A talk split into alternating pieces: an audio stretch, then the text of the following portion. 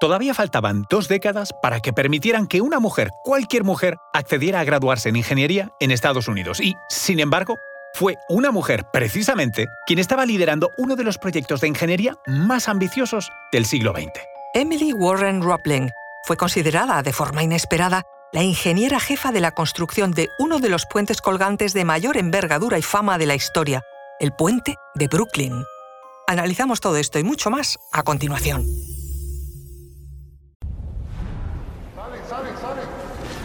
Conoce mejor al equipo que protege nuestras costas. Alerta en el mar, el jueves a las 10 un nuevo episodio en National Geographic. Soy María José Rubio, historiadora y escritora. Y yo soy Luis Quevedo, divulgador científico. Y esto es Despierta tu curiosidad, un podcast diario sobre historias insólitas de National Geographic. Y recuerda, más curiosidades en el canal de National Geographic y en Disney Plus.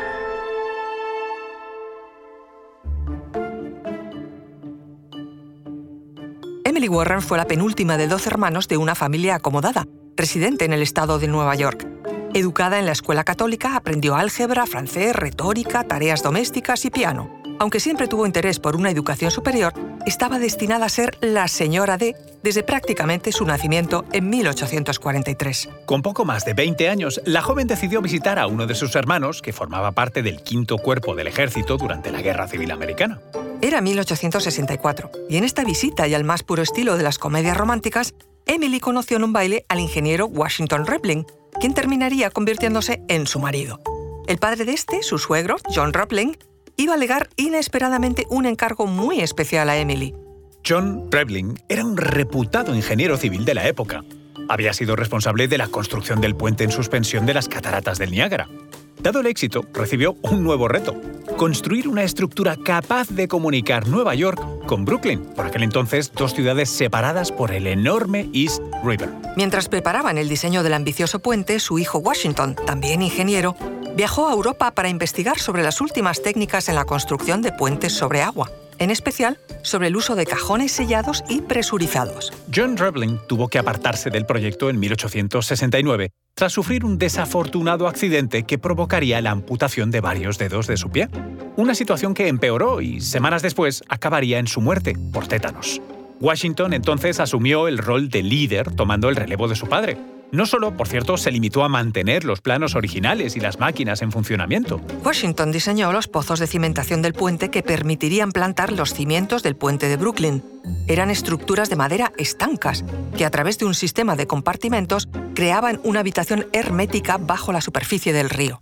Allí, en el fondo, bajo esta estructura que mantenía el suelo seco y protegía a los obreros de la fuerza de las mareas, se podía trabajar en la construcción de forma relativamente segura. Remarco lo de relativamente, pues a principios de 1872, Washington Repling llevaba más de 12 horas trabajando en uno de los pozos bajo la presión de millones de toneladas de agua. Al salir a la superficie, el ingeniero se desmayó. Lo que en principio podría parecer un signo de simple agotamiento, resultó ser el primer síntoma de una enfermedad conocida como el síndrome de descompresión, habitual en buceadores o pilotos. Esta enfermedad provoca parálisis, fuertes dolores y en algunos casos hasta la muerte. En el caso de Washington Repling, no solo le causó invalidez, también le condenó a observar el proyecto de su vida y el de su padre desde la distancia. Fue entonces cuando Emily Warren, la esposa de Washington, asumió el papel de ingeniera jefa del puente colgante. La mujer fue el enlace entre su casa de Brooklyn, donde estaba su esposo, y la construcción sobre el East River. Emily no solo se limitó a tomar nota de lo que decía su marido, sino que aprendió de forma completamente autodidacta sobre resistencia de materiales, análisis de capacidad, construcción de cables y cálculos de curvas catenarias.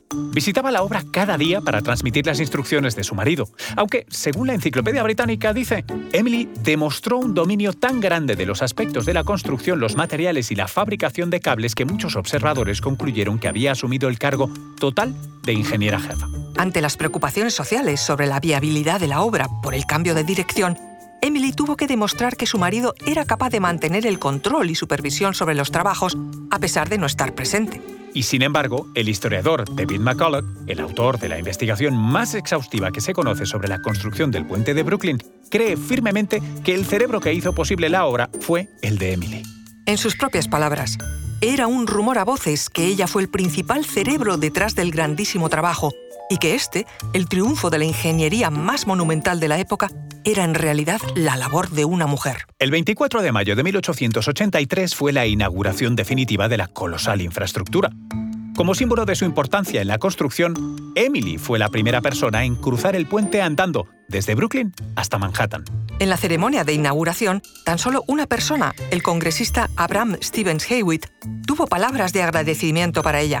Afirmó que el puente iba a ser un monumento imperecedero al sacrificio devoto de una mujer y a sus capacidades. Al día siguiente, el New York Times se sumaba al apoyo afirmando que ningún hombre puede atribuirse el mérito de esta hazaña.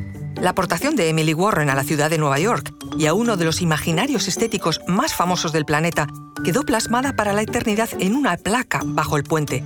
En ella, su nombre precede al de su marido y su suegro, como un guiño imperecedero a la verdadera responsable de la construcción del puente de Brooklyn.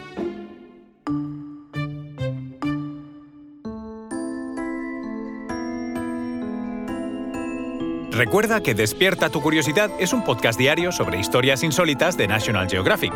Disfruta de más curiosidades en el canal de National Geographic y en Disney Plus. Ah, y no olvides suscribirte al podcast si has disfrutado con nuestras historias.